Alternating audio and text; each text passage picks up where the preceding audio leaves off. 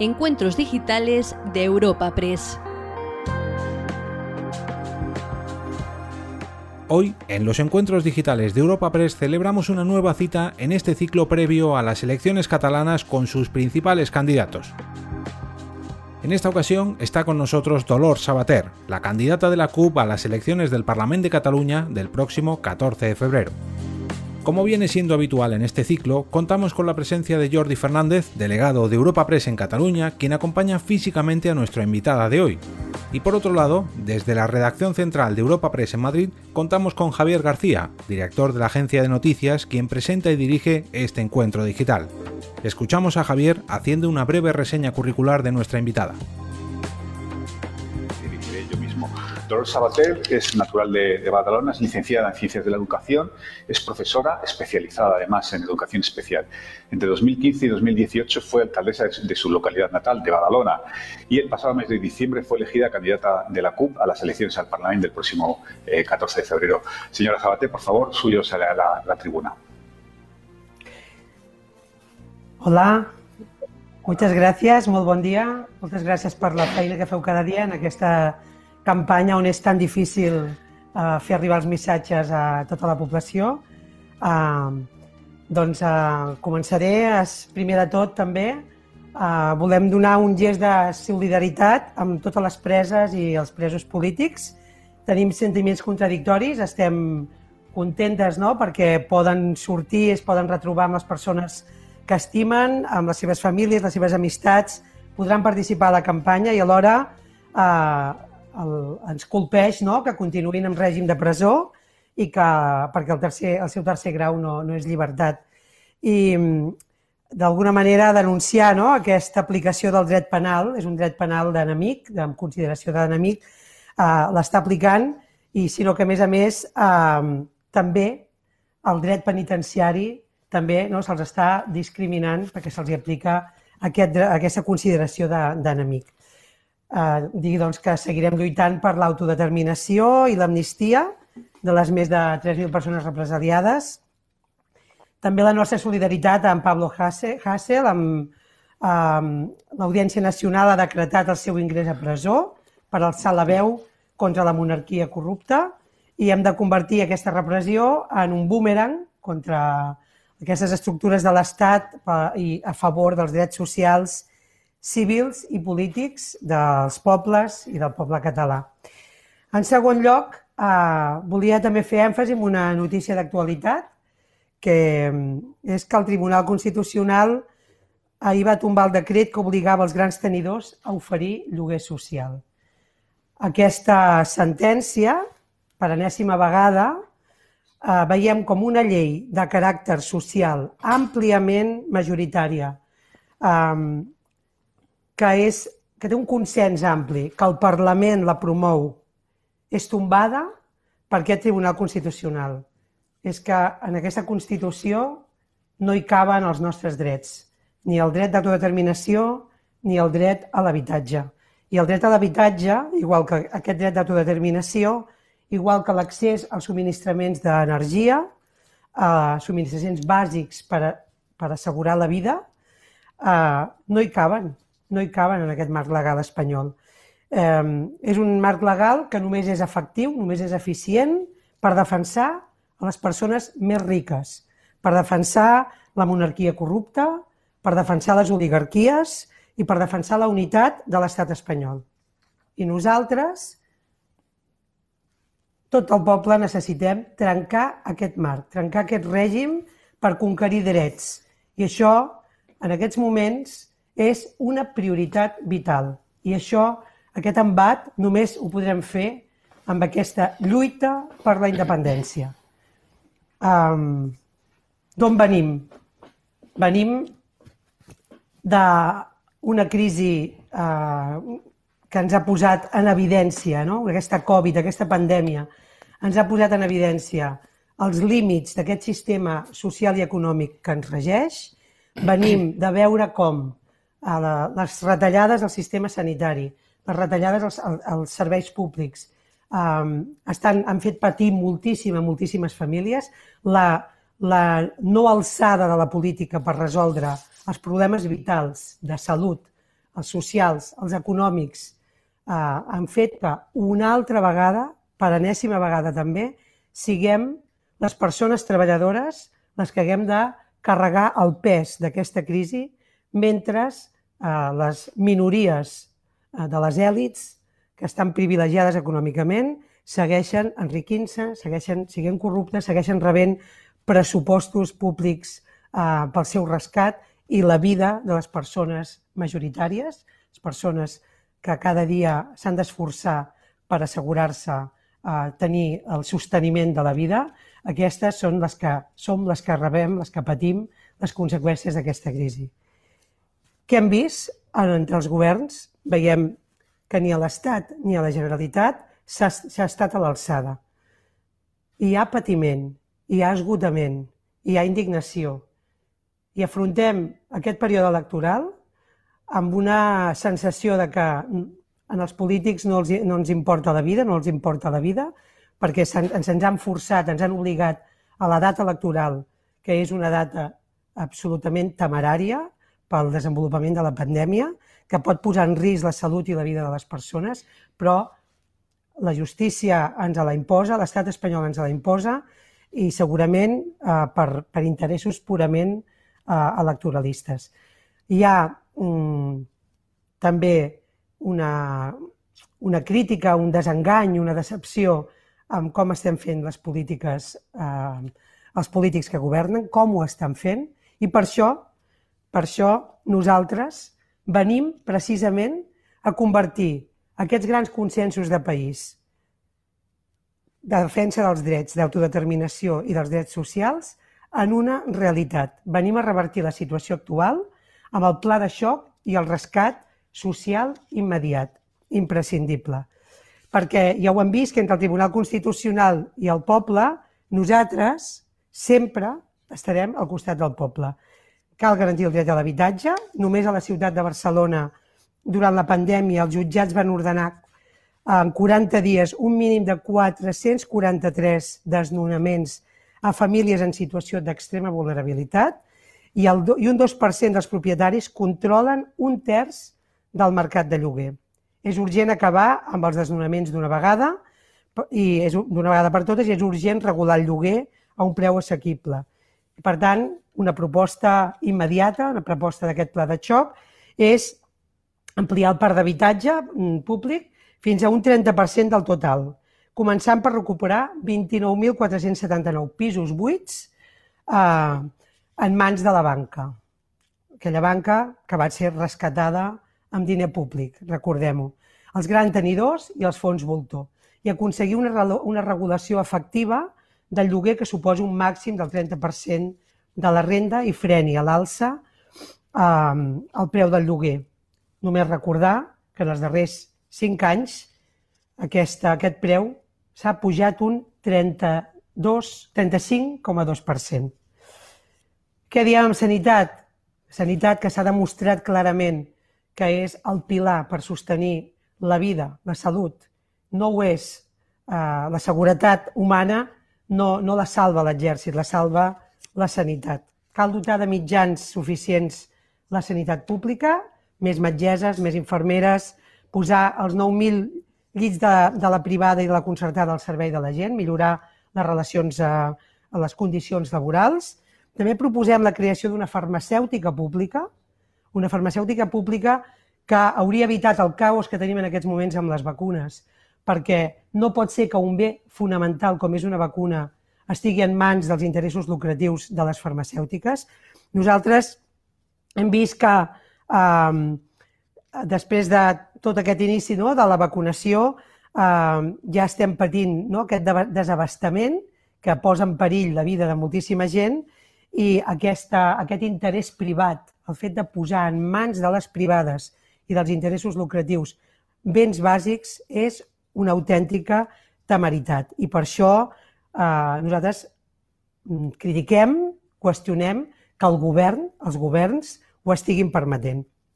Eh, recordar només que nosaltres ja vam fer aquesta proposta de que des de Catalunya eh, s'impulsés aquesta farmacèutica pública i que aquí tant els, els dos partits del govern actual, tant Esquerra Republicana com Junts per Catalunya hi van votar en contra.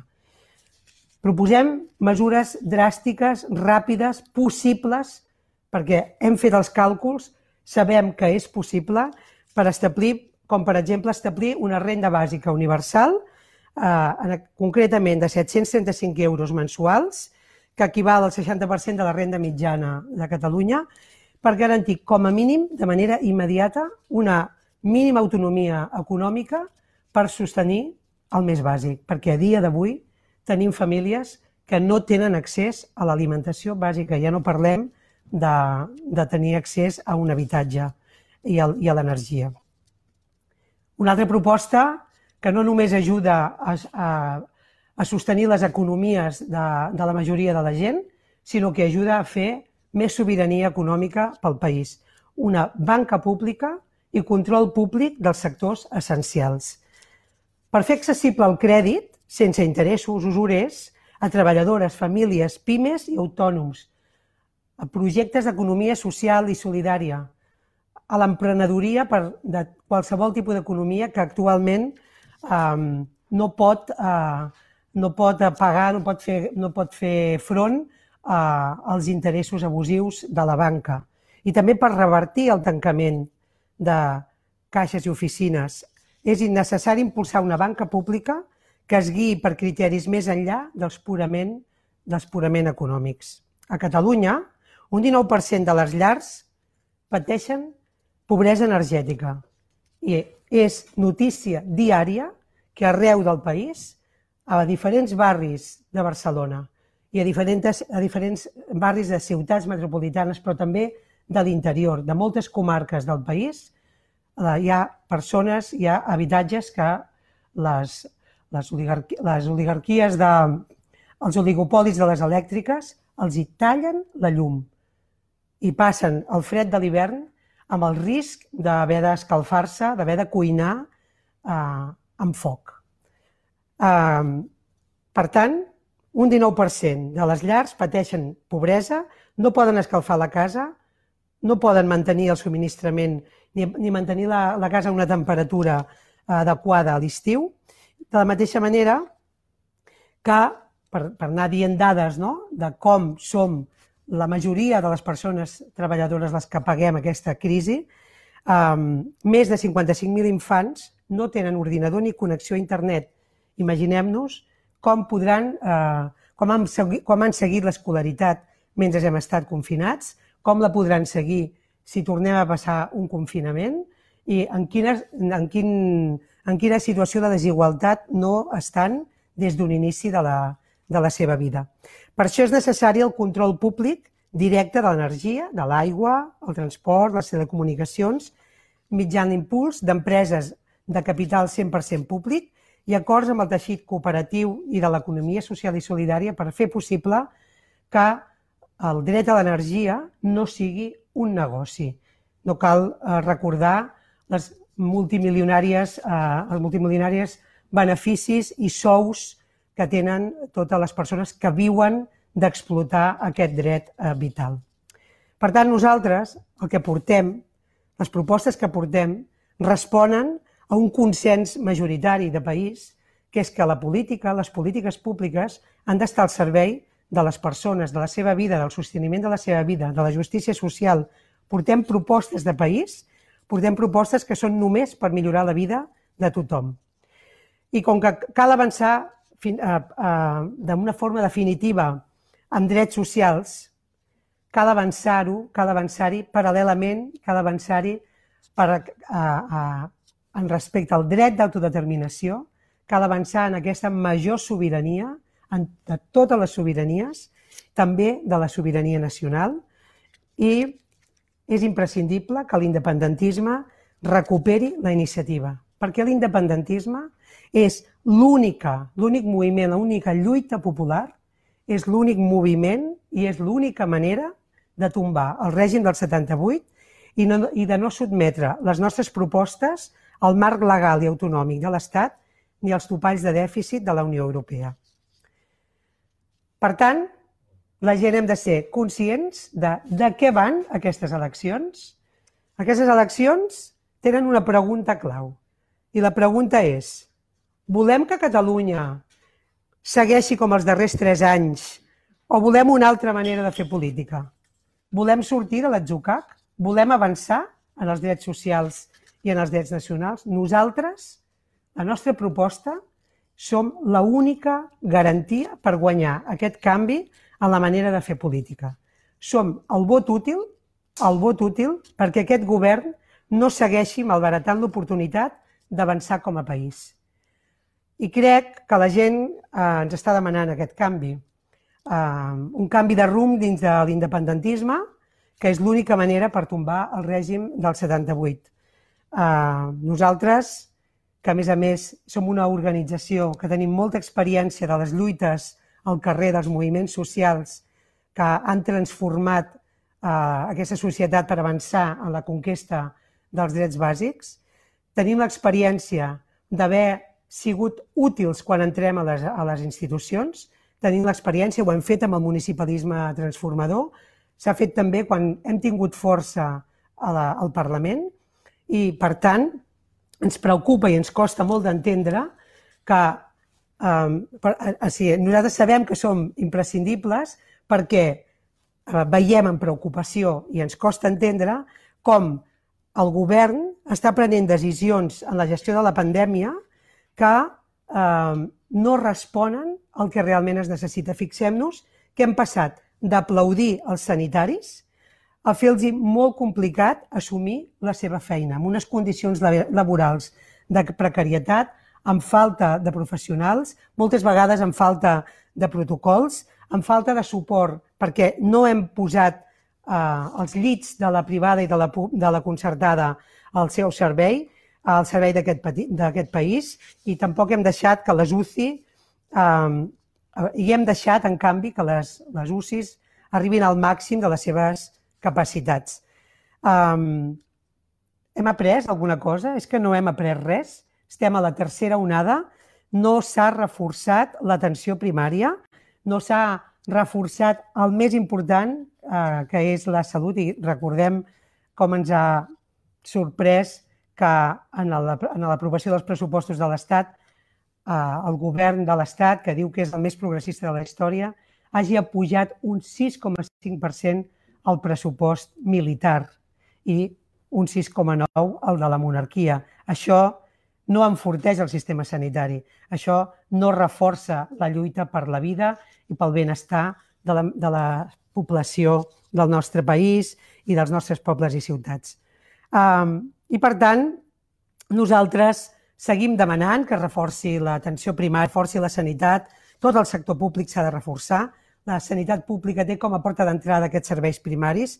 Nosaltres no hem deixat de demanar-ho um, i nosaltres fins i tot ens vam oferir ens vam oferir al govern actual a treballar conjuntament aquestes propostes per evitar aquesta sensació i aquesta pràctica d'improvisació i de poca claredat amb la que transmetria, en què trans, transmeten les restriccions, les normes i el moment en què estem per afrontar la pandèmia. Pensem que a moments excepcionals fan falta mesures excepcionals i aquest govern no ha estat valent, no ha estat a l'alçada. Els drets i les llibertats que no tenim i que, per tant, reclamem han d'anar més enllà dels partits. El partidisme no serveix.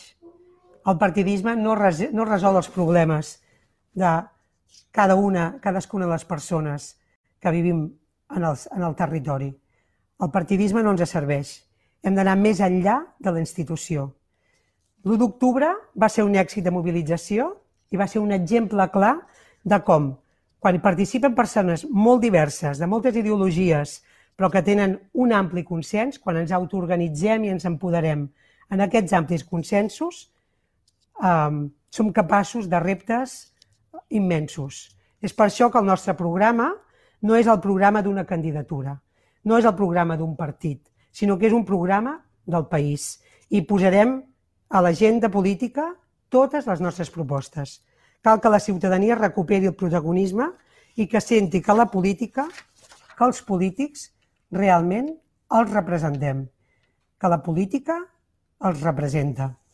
I finalment, diria que nosaltres el nostre lema de campanya és un nou cicle per guanyar i estem convençudes que per guanyar aquest nou cicle som l'única alternativa que pot fer avançar aquest país, nacional i socialment, cap a l'autodeterminació, la plena sobirania, la independència, i tot i la imposició dels tribunals, tot i les condicions adverses per motius electoralistes que han obligat a aquesta data de les eleccions, tot i aquest esgotament que teniu la població, que tenim per tantes baralles partidistes, per tantes decepcions, nosaltres us demanem, demanem a tota la ciutadania que voti, que votem, que el vot sigui el nostre crit.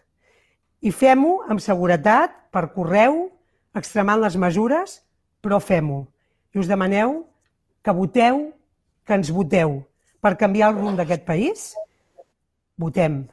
Per guanyar una nova manera de fer política a la Generalitat, que ja ens ha que ja ens ha fusionat a molts ajuntaments, que ja ho hem comprovat, que sabem que es pot fer, votem. Per avançar en polítiques públiques, en drets socials i en drets nacionals, que ningú es quedi sense exercir el seu vot, que tothom l'exerceixi i nosaltres us demanem el vot per la CUP un nou cicle per guanyar, per guanyar aquest nou cicle. Gràcies. Bueno, pues muchísimas gracias, señora Sabater. Y empezamos entonces el turno de, preguntas. Como he dicho al principio, en todo este ciclo que estamos haciendo con los candidatos a la presidencia de la, Generalitat del próximo día 14 de febrero, lo dividimos en dos partes. Una en catalán, que modera el, el delegado de Europa Press en Cataluña, Jordi Fernández, y una segunda parte más relacionada con temas más nacionales. Obviamente, todo lo que pasa en Cataluña afecta al resto del, del país, pero temas un poco más nacionales que, que dijo eh, yo mismo. Entonces, eh, Jordi, por favor, cuando quieras, tuyo es la palabra.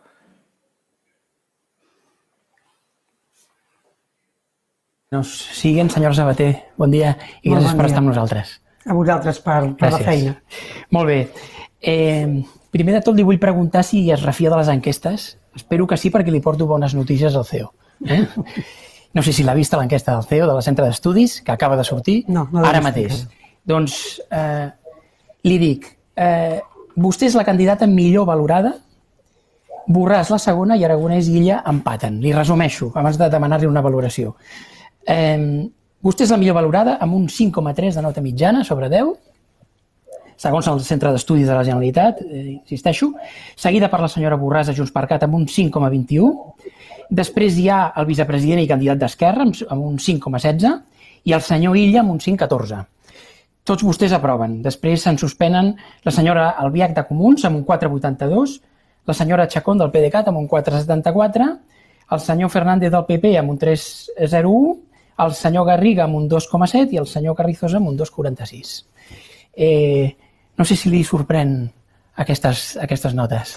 Bé, primer volia dir, amb la primera pregunta que em feia, crec que la millor enquesta és el dia que es vota i, um, i la satisfacció que té la població respecte a les polítiques que es fan, no? perquè una cosa és el que diem i l'altra cosa és el que acaba passant. I per tant, um, crec que, bé, um, les enquestes ens serveixen no? per fer una interpretació de la realitat, però la, la que de veritat serveix és la del dia que, la del dia que es va votar i la de, que, i la de quan s'estan passant, quan les polítiques aterren a, a les vides, no? als cossos i a, les, mm. i, a la, i a les vides de les persones que realment siguin satisfactòries. Jo crec que en un moment eh, de tant desgotament, no? de tant desgotament de la política, doncs crec que bé, el, un missatge eh, d'esperança, de, amb una altra manera de fer política, una manera de fer política des de la honestedat, eh, des de la- l'experiència i des de, la, des de la valentia, doncs pot generar aquesta, aquesta confiança que, que celebro. Eh, Deixi'm també que li comenti el, el, el rang d'escons que dona el CEU avui d'una enquesta que es va fer fins al dia 21 de gener d'aquest mes, eh? és, és prou recent. Esquerra guanyaria les eleccions eh, del 14 de febrer, si es fan el 14, eh, amb entre 34 i 35 diputats, Junts per Cat tindria entre 32 i 34, el PSC seria tercer amb 26-21, aquesta forquilla, Després hi aniria Ciutadans, quarta força, passaria a ser quarta, 12-13. El PP pujaria fins als 9. La, les CUP pujarien fins a 8, eh, els comuns baixarien a 6-8 i Vox entraria amb 5-6. Per tant, eh, podem deduir que l'independentisme reditaria la majoria absoluta, tant en la forquilla més baixa com la, la més alta, i, agaf, i assoliria el 51,2% si suméssim Esquerra, Junts per Cat, CUP i, i el PDeCAT. Eh, per tant, veiem que les CUP podrien ser determinants en un, en un govern eh, independentista i, els, i Esquerra i Junts per Cat necessitarien les CUP en la franja inclús la més baixa. Si avui fossin les eleccions, mm, vostè es veu donant suport a un govern d'aquest perfil? Ah, amb un govern que, que es formés per continuar fent el que han estat fent durant aquests tres anys, rotundament no. Nosaltres, nosaltres ens presentem per assumir tota la responsabilitat, ens presentem, ens presentem amb, amb molta força i amb molta convicció per impulsar aquest, uh, aquest, aquest tirar endavant no? el procés uh, d'autodeterminació, de plena sobirania, independència i de canvi rotund en les polítiques socials i econòmiques per, que rescatin, no? o que siguin, facin aquest, aquest rescat social de la majoria de la gent i que deixi d'enriquir les elites, però i per això aspirem a tenir prou força per condicionar, per, per poder condicionar aquestes polítiques en els propers anys eh, de, de, de, de rumb d'aquest país. No? Per tant, eh, nosaltres eh, necessitem tenir molta força per poder-ho per poder condicionar, però diguem, aquesta força no la malbaratarem eh, perquè es torni a fer el mateix. Ha de, ha de ser perquè realment hi hagi un canvi de rumb, perquè es, es, es vulgui superar aquest autonomisme, hi hagi un canvi de les regles del joc i que de veritat anem caminant, de veritat, amb valentia, no com el que hem vist fins ara, i per tant, si això passa, si es donen aquestes condicions, evidentment ho escoltarem, ho tindrem en compte, perquè és la, nosaltres ens presentem per assumir responsabilitats i, evidentment, si aconseguim aquesta, aquest condicionament, en últim terme, la, nosaltres som organitzacions orgullosament assembleàries, tant el Guanyem Catalunya com les CUP, totes les organitzacions que les formen, Um, i, I, per tant, acabarem prenent aquesta decisió uh, a partir de, de, les, de les bases i dels espais compartits de governança que té la candidatura. Però eh, tant de bo, tant de bo fos possible, perquè voldria dir que fem un salt qualitatiu, que sortim d'aquest atzucac en el que fa tres anys que estem encallats, que recuperem l'esperit de l'1 d'octubre, del 3 d'octubre, aquests grans consensos, eh, i que posem que l'avançar eh, nacionalment i l'avançar socialment han d'anar han d'anar junts i això voldria dir no? una, una força per, per, per assolir diguem, una, un canvi, una sobirania, un, un qüestionament del règim del 78 que seria imparable. Mm. D'una banda, aquests últims dies l'hem vist a vostè i, en el seu, els seus missatges que estan a favor d'entrar de, al govern, si es donen les condicions, ha quedat molt clar, i si no, no. Però també vam veure que l'últim Consell Polític es va, es va oposar explícitament a això.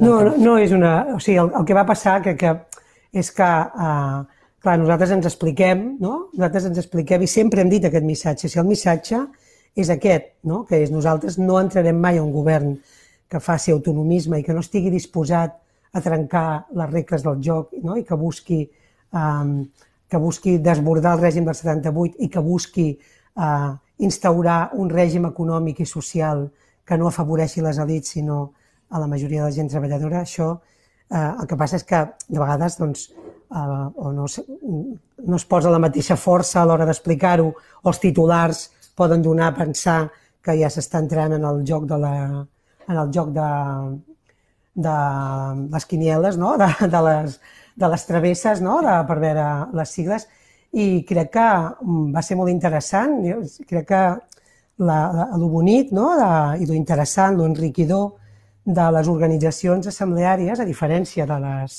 clàssiques, de, de totes les, la resta d'organitzacions polítiques que van de, de dalt a baix i no de baix a dalt, la, la importància i la, el valor que té aquest assemblearisme és que la, la, les militància, les bases, poden estar eh, fent propostes, poden estar fent arribar no?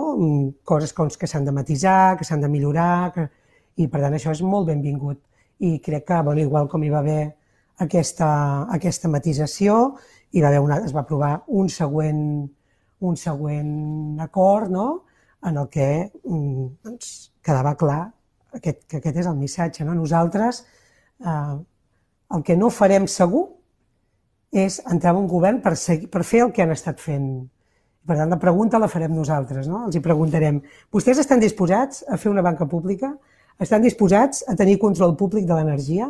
Perquè el que hem vist fins ara no és això. No? El que hem vist fins ara, precisament, Esquerra Republicana, el, el seu líder, no? és conegut per, se diu, ha donat nom a una proposta de, que afavoria la privatització dels serveis públics, no? la llei Aragonès, que afortunadament doncs, no es va aprovar, i, i, i és un govern que s'ha oposat, ha votat en contra de coses tan importants com la reforma fiscal, que ha votat en contra de, com he explicat, no? de, de la farmacèutica pública, que són coses que haurien millorat molt la vida de la gent i que se sent còmode amb, amb projectes no? com, que trituren el territori, no? que, que, com, com Barcelona World, i que, i per tant, i, tenir, i aquest govern, a més a més, una altra cosa que és eh, molt contradictòria, no? Eh, la Conselleria d'Interior, que és justament d'un eh, conseller de Junts per Catalunya,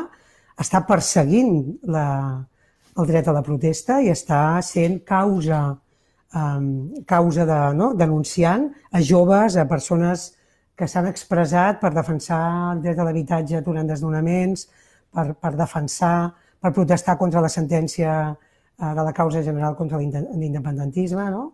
que ha condemnat a les preses i els presos polítics, per defensar eh, lluites de tot tipus al territori, es troben en aquest moment, hi ha unes 70 persones que podrien entrar en presó ben aviat i és la Generalitat qui les ha denunciades. No? Això és un contrasentit que no, que no, no es pot... No? Nosaltres no podem, de cap manera, podem entrar en un govern que faci això. No? Uh -huh.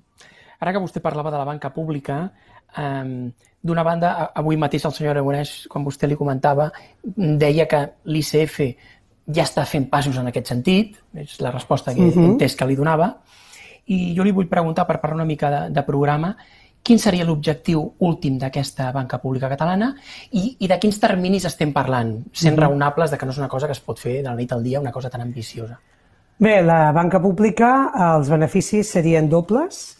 Uh, hi hauria un benefici per tota la població, que seria doncs, uh, poder-se estalviar els interessos que formen part de, del, de l'objectiu lucratiu que té una banca privada i, per tant, Voldria dir que mm, persones que estan a punt de tancar un negoci, persones que no tenen, que no arriben a final de mes, no? persones que necessiten crèdit, podrien obtenir un crèdit sense que estés subjecte a, als increments, no? a la, al, al, al negoci financer, d'alguna manera, no? a la, al, a aquest expoli no? que representa aquest sobrecost que representa quedar en mans no? d'aquestes d'aquests interessos de, de la banca que són lucratius. Aquí, com que la banca pública no tindria aquests interessos, el que faria és poder fer préstec eh, sense haver de carregar, i això seria un benefici eh, per tot el sector econòmic, o sigui, seria un benefici immediat. I, i paral·lelament, eh, pensant no, amb, les, amb, la, amb la sobirania, amb la plena sobirania, vull recordar com a molts polítics els hi van tremolar les cames quan es va sentir dir que potser la Caixa eh, se n'aniria cap a cap, se n'aniria del país, no?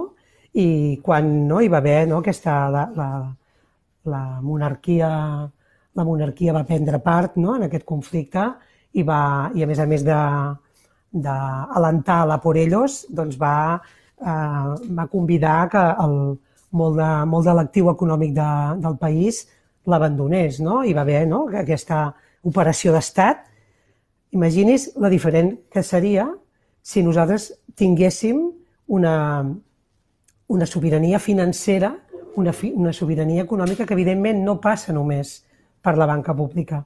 Evidentment passa per una reindustrialització, per, una, per un tenir en compte no, la producció pròpia no, a nivell del circuit de, circuits de, de l'agricultura, els circuits de producció eh, agroalimentari i de, i, de, i de producció bàsica, de tot, no, no només de l'energia, que també no, els sectors fonamentals, els sectors bàsics, tot això ha d'estar en mans públiques perquè realment, tenint-ho així, hi ha aquests dos beneficis directes.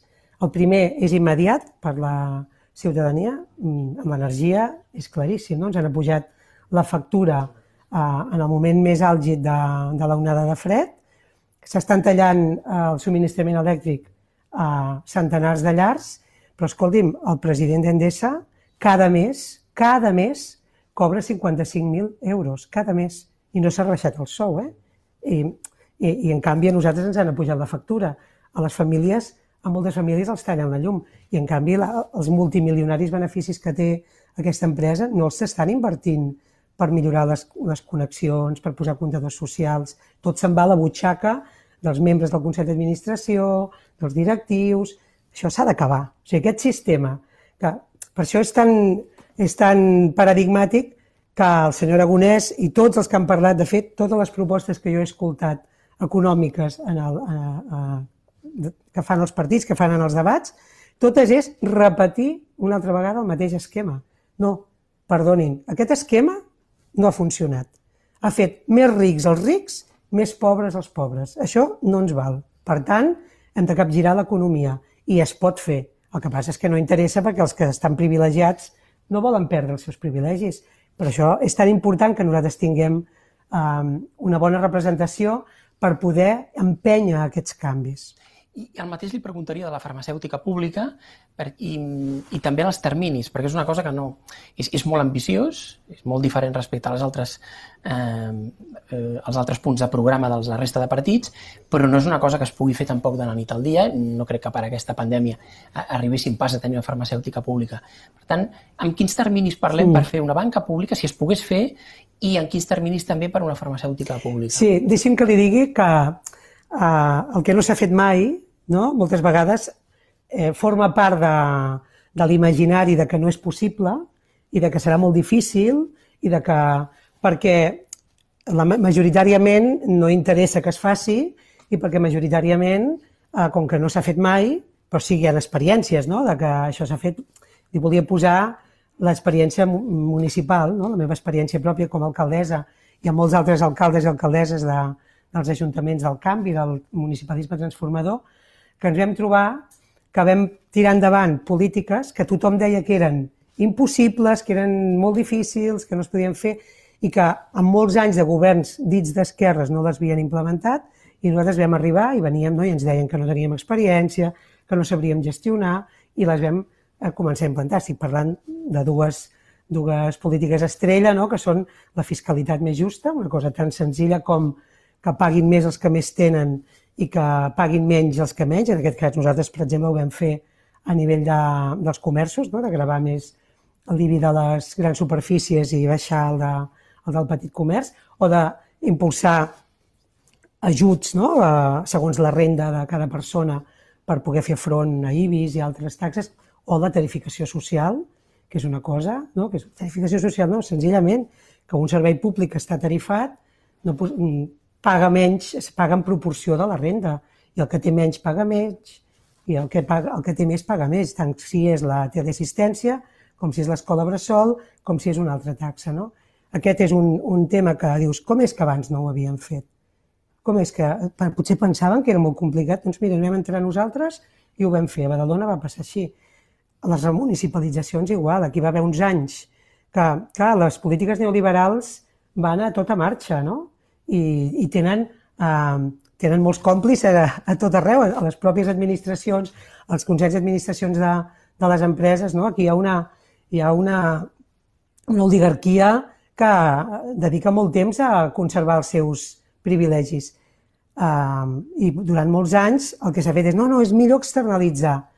Posem tots els serveis, perquè els ajuntaments tenim molta feina, tot és molt complicat, que externalitzem o que ens ho facin altres empreses. I quan tu dius, no, no, ho remunicipalitzarem, ui, no, serà molt més car, i resulta que quan tu poses a fer, veus que s'estalvien molts diners i que realment el que ho encareix és els beneficis que treu a, a aquestes empreses. Jo no li he contestat als terminis, vostè em pregunta els terminis. En aquest cas, evidentment, això eh, no és immediat, però és més ràpid del que, del que ens imaginem. Uh -huh. També rebem, anem acabant aquest blog, també rebem un, preguntes de, de l'audiència que tenim. Per exemple, el president de la Cambra de Terrassa, el senyor Ramon Talamàs, ens pregunta i en les polítiques econòmiques què proposa? Quin paper han de tenir les cambres de comerç? Un paper important, perquè nosaltres creiem que eh, per evitar justament que el capital, el, el, el, la riquesa del, del país eh, eh, se'n vagi cap a, cap a fora, cap a aquestes eh, grans multinacionals que a més a més evadeixen impostos, no? que s'enriqueixen i que destrueixen el teixit, eh, el teixit comercial, el teixit de, que és tan important que no ho és només com a modus de, de sosteniment de l'economia de moltes persones, no? de molts llocs de treball, sinó que també té una funció social i una funció d'estructuració del territori. Eh, nosaltres, evidentment, estem compromeses, tenim un compromís en, la, en una transformació econòmica global cap a la, cap a la transició, no? transició ecològica en, en el marc no? del que són les economies feministes, l'economia eh, l'economia de circular, les economies de proximitat que reverteixen, no? que reverteixen i que fan més sostenible l'economia del territori. I justament, doncs aquí eh, és molt important comptar amb, amb aquesta cultura organitzativa de, associativa no? de, de, de les persones que estan al, al capdavant d'aquestes activitats econòmiques perquè tota aquesta transició i aquest, aquesta defensa i evitar que se'ns en vagi, no? que l'economia, perquè no ens enganyem, en aquests moments ha passat amb la pandèmia, no? Eh, què ha acabat passant? Doncs que moltes vegades la, els grans operadors no, de la venda per internet que ni tan sols eh, contribueixen amb els seus impostos al territori, són els que han acabat beneficiant-se d'aquestes eh, dificultats del confinament. Nosaltres ens hem de posar al costat de totes les petites iniciatives d'empoderament econòmic eh, i el comerç és evident que, que n'és una d'elles molt important. Mm -hmm. Ara que vostè parlava de, de municipis eh, i de Badalona, alcaldessa, perquè els alcaldes sempre són alcaldes, quin balanç fa de, de, la, de la gestió que està fent el senyor Albiol en aquesta segona tongada de govern que està fent, també tenint en compte que mm, vostè sempre ha dit que hauria estat evitable que el senyor Albiol fos Sí, la veritat, la veritat és que avui li deia al senyor Illa, no? Uh, és molt lamentable, no? perquè nosaltres vam aconseguir una cosa que semblava impossible el 2015, que va ser poder, eh, poder fer fora no, de Badalona, una, Badalona una ciutat de migracions, una ciutat eh, plural, diversa, de gent treballadora, una ciutat on hi ha molta pobresa i on hi ha, um, hi ha molta lluita obrera no? i molta lluita per la cohesió social, pels drets de tothom, de barris de, de, molta, de, de molt compromesos, no? que estigui governats per una persona que promou el, la, la, mm, que trenca la convivència amb el racisme, no? amb, amb polítiques molt, molt de dretes que perjudiquen justament a la gent, a la classe treballadora. No? I, I el Partit Socialista aquí va tenir un paper en comptes, perquè el govern del canvi, el govern de transformació, de, de confluència que, que jo mateixa vaig tenir doncs, l'honor de, de poder de poder ser l'alcaldessa, no? va ser un govern de, en tres anys, només en tres anys, va fer una remuntada molt important de les retallades que venien de drets, drets socials, econòmics eh, i, i democràtics que patia la ciutat. Va fer una remuntada econòmica d'aquesta ciutat, una remuntada de l'autoestima, una remuntada de la participació i de polítiques públiques no? que, que s'encaminaven i, i per, per interessos partidistes el senyor Illa eh, va, es, va, no, es va conjurar amb, amb el Partit Popular i va, va fer la moció de censura i a partir d'aquí l'acord entre el Partit Popular i el Partit Socialista ha, ha anat de la mà de vetar que tu poguéssim tornar a reemprendre aquestes polítiques i això ha fet molt mal a la ciutat perquè han passat dues coses.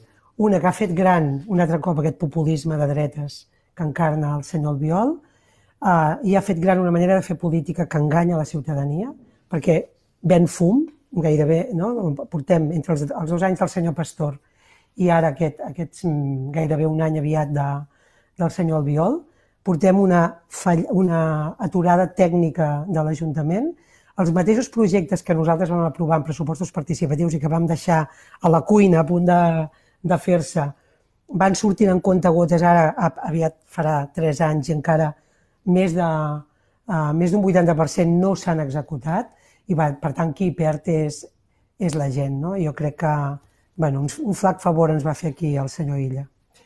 Eh, última pregunta d'aquest bloc. Eh, precisament, eh, ara sabem que des de les 12 el TCJ està votant si manté les eleccions el 14 o no. Eh, potser ens diuen avui el resultat de la votació o ja ho sabrem dilluns. Vostè creu, dona per fet que seran el 14F? No, de fet, jo crec que mai, mai haurien hagut de mantenir-se el 14F.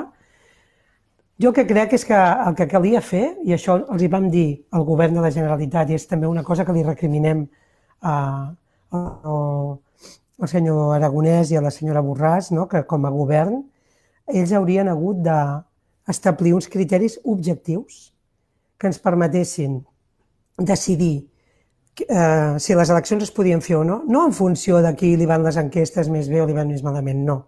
En funció exclusiva de com tenim les UCIs, com tenim la, els rebrots, no? quina, quina és la taxa de rebrots, quin és la, uns criteris epidemiològics, científics, que no estessin a, a subjectes a discussió política. Vaja una irresponsabilitat per part del ministre de, de Sanitat de l'Estat, el senyor Illa, que a sobre, no, en el moment pitjor, som l'Estat amb les dades pitjors de tota, de tota Europa. Estem en una, un moment de l'onada i ell no es mulla, no? No es mulla perquè pensa que les enquestes el beneficien crec que nosaltres ja ho vam denunciar des d'un començament, mantenir-les al 14. Nosaltres vam demanar, vam ser la primera organització política que vam dir, escoltin, aquestes eleccions no es poden fer el 14, perquè és que uh, què passarà? Que molta gent no votarà, perquè haurà d'escollir, sí que ja ha, ha pujat el vot per correu, nosaltres també estem promovent que hi hagi vot per correu, però la gent haurà d'escollir entre arriscar-se o votar. A lo millor algú que pensa que podrà anar a votar es posa malalt d'aquí una setmana i ja no serà a temps de votar per correu no són les millors condicions per exercir un dret democràtic tan important com és una votació. Bé, pot passar tot. No sé amb quin criteri ho faran. No sé si tornaran a, si seran criteris científics criteris electoralistes. La veritat és que aquesta ingerència del poder judicial en, en la democràcia és una preocupació. D'acord, doncs acabem aquest bloc. Si li sembla, passem al, al següent bloc amb, amb el nostre director. Javier, cuando tú quieras. Gracias. muchísimas gracias, Jordi. Muchísimas gracias. Tenemos poco más de 10 minutos, pero sí quiero plantearle algunos, algunos asuntos prácticamente que se están produciendo en estos momentos y también alguna pregunta relacionada con alguna de las cosas que ha comentado en su intervención. Lo primero, señora Sabater, en estos momentos están saliendo de prisión de, de, de, los, los presos del proceso. Eh, en, diciembre ya hubo un pronunciamiento muy claro del, Tribunal Supremo en contra de la aplicación del tercer grado. Eh, si vuelve a haber un pronunciamiento del Supremo en contra de esta aplicación del tercer grado, ¿qué cree usted que debería hacer la, Generalitat? Bueno, yo creo que si esto ocurre es una demostración de lo que hemos denunciado en muchos momentos, es que aquí eh, ya no se aplicó en el juicio, ya no se ha aplicado en la, en la condena y, ni siquiera en el régimen penitenciario se les está tratando con justicia como presos, sino que encima se les discrimina ¿no? y se les está tratando eh, como enemigos, ¿no? como algo con una, con una táctica que, que no es propia de un, de un Estado democrático. ¿no? Entonces yo creo que esto es inadmisible. De hecho, eh, lo decía antes, ¿no? Mm, bienvenida sea ese atisbo de libertad para que puedan participar en campaña, para que puedan estar cerca de, sus personas queridas, sus amistades, sus familias, que puedan hacer un tiempo de semi-libertad, pero es inadmisible el trato, ¿no? ya no tendrían que estar en la cárcel, tendrían que estar ya en libertad, no tendría que haber presos políticos en, un Estado que se dice democrático, ¿no? Entonces yo creo que si, que si esto ocurre, la Generalidad tiene que tomar un papel de confrontación y de denuncia al más alto nivel europeo, creo que, y de, y de no aceptar de ningún modo eh, este trato. Mm, yo creo que esto es un, también una demostración de lo, de lo falsa que es esta mesa de diálogo que, nos quieren hacer ver que existe, ¿no? Porque eh, el trato que se está recibiendo de, de seguir persiguiendo, de seguir ah, encarcelando, ¿no? Eh, esto no, no es lo que toca para resolver un conflicto político, no judicial.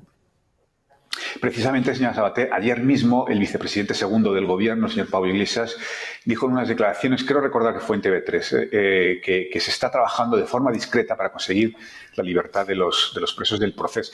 ¿Le consta a usted este trabajo? ¿Sabe usted a qué se refería exactamente? Todos entendimos que se refería al indulto. No sé si tiene usted algún dato. Bueno, yo creo que ellos, sí, ellos están trabajando por el indulto. Nosotros somos críticos también en el sentido de que lo que nosotros pedimos es amnistía, amnistía total y ya, porque eh, un indulto, aunque evidentemente pues eh, es eh, mejor que tener que estar encarcelado, pero presupone que se acepta que has cometido un delito.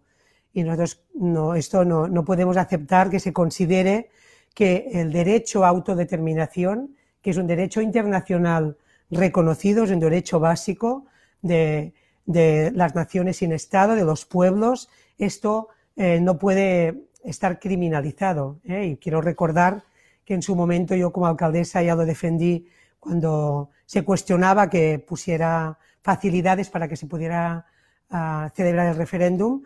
Yo ya ah, les hacía notar ¿no? que en el Código Penal precisamente eh, organizar un referéndum no es un, no es un delito. ¿no? Por tanto, aquí el, el, el indulto, que sé que es lo que se está trabajando, para nosotros no es, no es suficiente, hay que ir por la amnistía absoluta.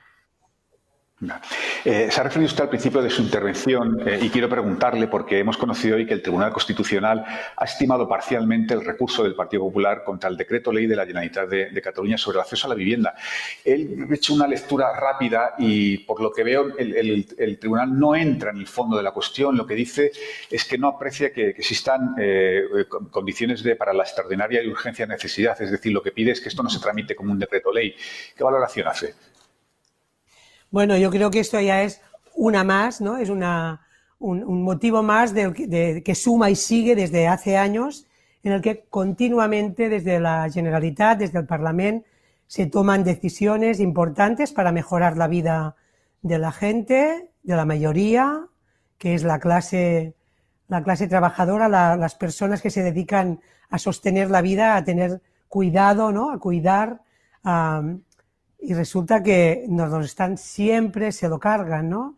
Ya empezando por el, por el mismo estatut que, que fue refrendado y luego, ¿no? Se lo cargaron y, y es continuamente. Todas las leyes, pasó ahora con, también con la, la ley para poder limitar el precio del alquiler, ¿no? Decir que esto no tiene que ver con, con la realidad, que se vengan a ver cómo vive la gente y aquí yo aprovecho para decir que precisamente una de las virtudes que tiene una candidatura como la nuestra, que va de abajo arriba, que tiene la experiencia municipalista, es llevar la política del día a día, la política de, los que estamos.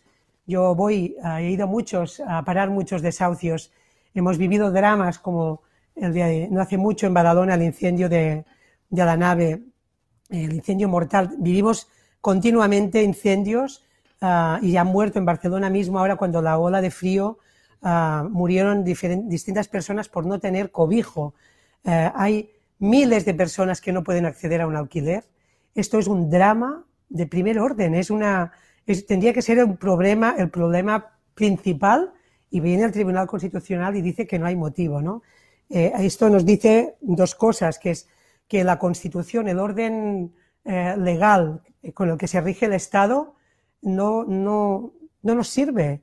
No nos sirve porque no, no caben en él los derechos fundamentales, ni los políticos, como el derecho de autodeterminación, ni uno tan básico como tener cobijo, como poder tener eh, vivienda pública y como poder em, una medida tan importante que además quiero recordar que paliaría de algún modo eh, este, este rescate que se hizo a, a, los bancos, que son los que eran los propietarios y que estos pisos han ido pasando de mano, pero que el origen está en que ya los pagamos, ya fueron de lo público porque rescatamos con más de 65 mil millones de euros, ¿no? Por tanto, eh, por un lado, no cabe en la Constitución, no cabe en este marco legal del Estado el defender la vida y los derechos básicos de la gente, pero es que además están continuamente, cuando la soberanía de un Parlamento está legislando para mejorar la vida de la gente, se lo están continuamente recordando, ¿no? No están respetando un Parlamento, no están respetando una voluntad mayoritaria, esto lo hemos visto, no solo modificando listas electorales, encarcelando a la gente que las, que las encabeza, no solo ah, destituyendo instituciones cuando ya están elegidas, están haciendo injerencia continuamente y esto hay que acabarlo. Por eso supongo que se entiende también porque es tan fundamental que en la agenda política vuelva a estar esa lucha independentista que no se sostiene solo desde la institución, sino sobre todo desde la movilización popular. Bueno, ya es la una, pero si me permite, eh, abusando de su tiempo, sí quiero hacerle una última pregunta que la plantea Fernando Jauregui, que es columnista de OTR y presidente de Educa 2020. Y le dice, le, plantea, dice, mi impresión, dice él, es que eh, ante estas elecciones es que hay muchos independentistas que no creen que la independencia se consiga pronto. Por ejemplo, en Esquerra, donde Oriol Puyol, eh, perdón, donde Oriol Junqueras declaró hace poco, más de una semana, que no se podría lograr la secesión con menos del 50% de la ciudadanía a favor de ella. Y añade él que eso no es lo que dicen hoy por hoy las encuestas. Y le pregunta su opinión sobre este aspecto, sobre las declaraciones de, Oriol Junqueras y sobre todo sobre si se puede aspirar a la independencia sin el apoyo de más del 50% de la población. Bueno, yo creo que la reclamación del derecho de autodeterminación, ah, esta reclamación que, tiene eh, un consenso del 80% de, de, la población catalana, el, derecho a poder hacer un referéndum para decidir, esto eh, no tendría que depender de ningún tanto por ciento. Es decir, tendría que estar ah, garantizado porque es un derecho básico.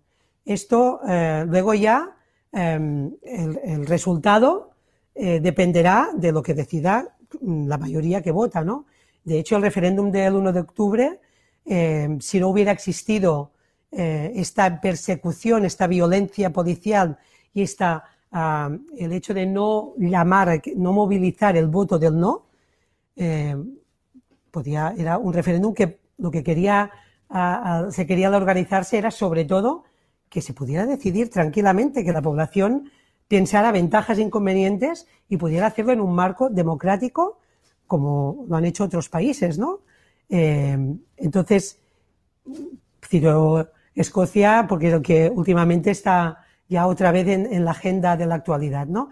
Pero, eh, por tanto, esto no depende de cuánta gente lo pide. Lo que sí que es importante, y creo que, mm, nosotros nos ubicamos también aquí con un principio de sinceridad con la gente y de mucha reflexión, es lo que no vamos a hacer es caer en la trampa de, de varitas mágicas, ¿no? De ir prometiendo a la gente cosas falsas. Y nosotros partimos de una reflexión profunda. Somos también gente que venimos de una experiencia muy importante en los procesos de lucha con desobediencia civil.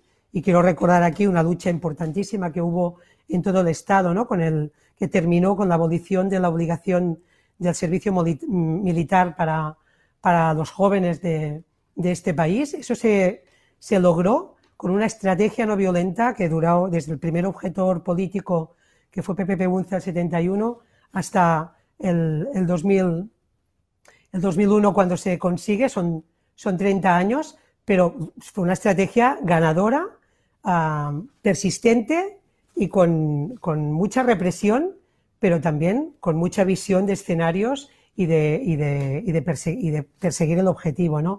Entonces, reflexionando ¿no? sobre procesos que han ocurrido en otros países, sobre estrategias de lucha Ah, no violenta sobre qué nos ocurrió en 2017, por qué fue imposible sostener el resultado, por qué el Estado ah, reaccionó de forma tan extremadamente violenta, ah, por qué Europa no, no jugó el papel que se esperaba por el hecho de, ponerse al lado de del derecho de autodeterminación de una nación sin Estado.